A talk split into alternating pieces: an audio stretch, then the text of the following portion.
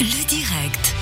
Je vous l'annonçais en présentation d'émission, on va aborder euh, toutes les dernières semaines euh, du mois régulièrement une thématique autour de la gestion euh, des écrans, l'utilisation des écrans plutôt justement au niveau des enfants et des adolescents. On en parle avec une cybercoach spécialiste, Noémie Knobel. Bonsoir, bienvenue.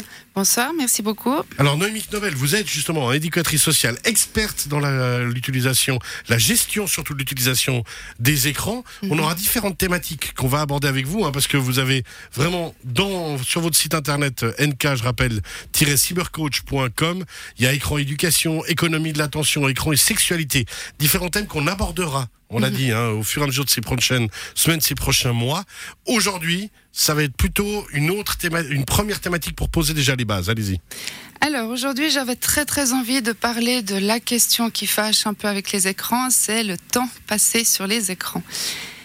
Euh, donc euh, je C'est vais... essentiel ça. C'est-à-dire que, gérer déjà, savoir un peu le timing, euh, on va dire normal, Mhm. puis après comment on gère ça dans la relation avec les jeunes, quoi. Oui, et c'est pas seulement. euh, enfin, on va. On va faire un constat déjà premier là, c'est que nous sommes dans une société clairement hyper euh, connectée. Nous sommes énormément euh, sur nos écrans. Du coup, il y a déjà ce premier constat. Maintenant, est-ce qu'on est les seuls responsables de ça?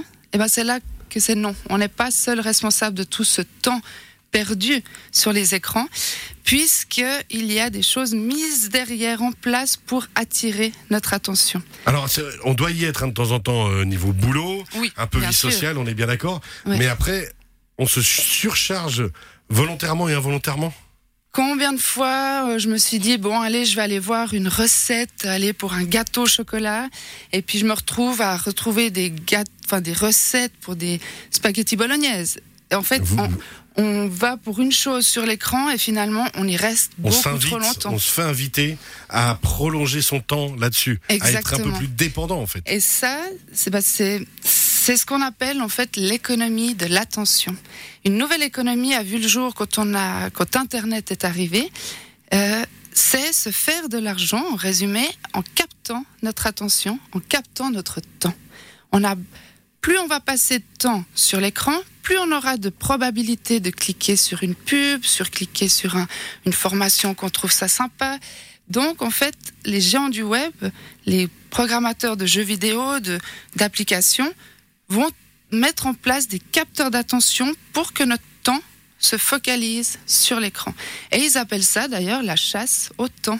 La chasse au temps est vraiment. Ils chassent notre temps Ils utilisent notre cerveau euh, involontairement. euh, volontairement. Ouais, enfin volontairement, involontairement pour nous, volontairement. Voilà. pour eux. Alors des- justement, cette question de temps euh, qu'on va passer derrière les écrans, juste rappeler aussi quelque chose, c'est que les gens peuvent nous poser des questions lors des, de ces chroniques qu'on va faire ensemble. C'est au 079 364 31 06 WhatsApp par WhatsApp, par message 079 364 31 06 par rapport à ces questions aujourd'hui au temps passé avec les écrans. Voilà, exactement. Parce que souvent, ce que j'entends, bah déjà, euh, par rapport aux, aux parents, il y a beaucoup de parents qui se plaignent du temps d'écran que leurs enfants passent dessus. Donc, ça revient énormément à cette question. Mais pour moi, le plus important maintenant, c'est que les gens comprennent ce phénomène de, de capter notre attention pour rester, qu'on nous donne envie d'y retourner. Il y a c'est ce qu'on appelle la- le système de la récompense aléatoire. C'est aussi psychologique, c'est neuroscientifique. On joue, je n'ai pas peur de le dire, avec notre cerveau. Et on a tout d'un coup, peut-être vous, vous ressentez vous-même des fois une, un sentiment de manque. Ah, je vais aller voir les dernières nouvelles. Qu'est-ce qui se passe? Est-ce que je vais avoir un commentaire, deux commentaires? C'est jamais la même chose. Comme une machine à sous. On y joue, mais on sait jamais ce qu'on gagne, donc on a envie d'y retourner. Vous dites quelque chose de très juste. Hein. Alors on va faire, on va euh, par exemple chez le plus jeune, ce sera peut-être au niveau réseaux sociaux, interactivité. Puis nous, ça va être effectivement une dépendance à l'information aussi aux réseaux sociaux. Oui, Alors clairement. que clairement, moi je me souviens que gamin, euh, il se passait dans le monde, je le regardais au TJ le soir à 19h30, le reste de la journée, et ça allait très bien. C'est ça aussi, c'est qu'on a telle euh, possibilité d'information, d'avoir l'information, qu'on a tout le temps envie d'aller euh, regarder.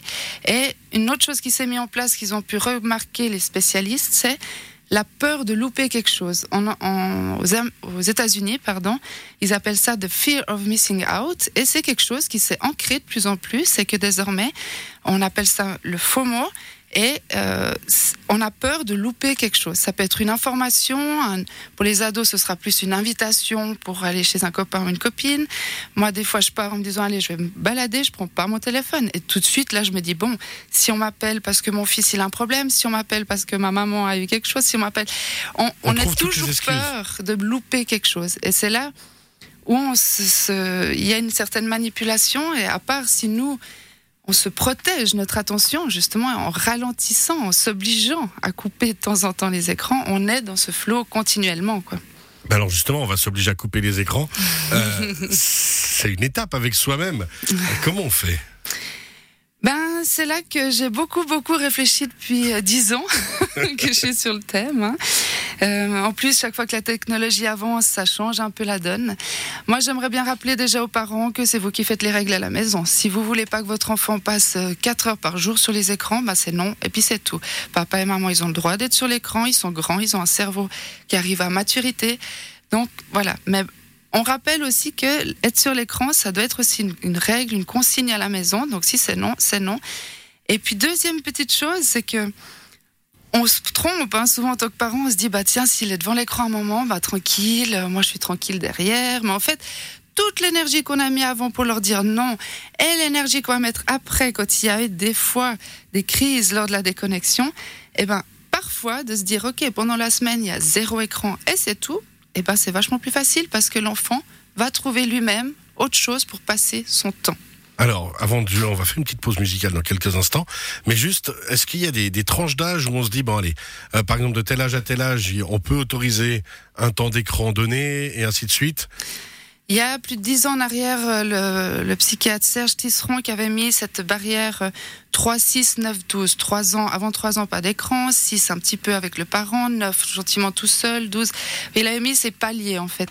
Après, moi, je continue à dire que dans l'urgence, là, tout de suite, on doit protéger le développement cérébral de l'enfant.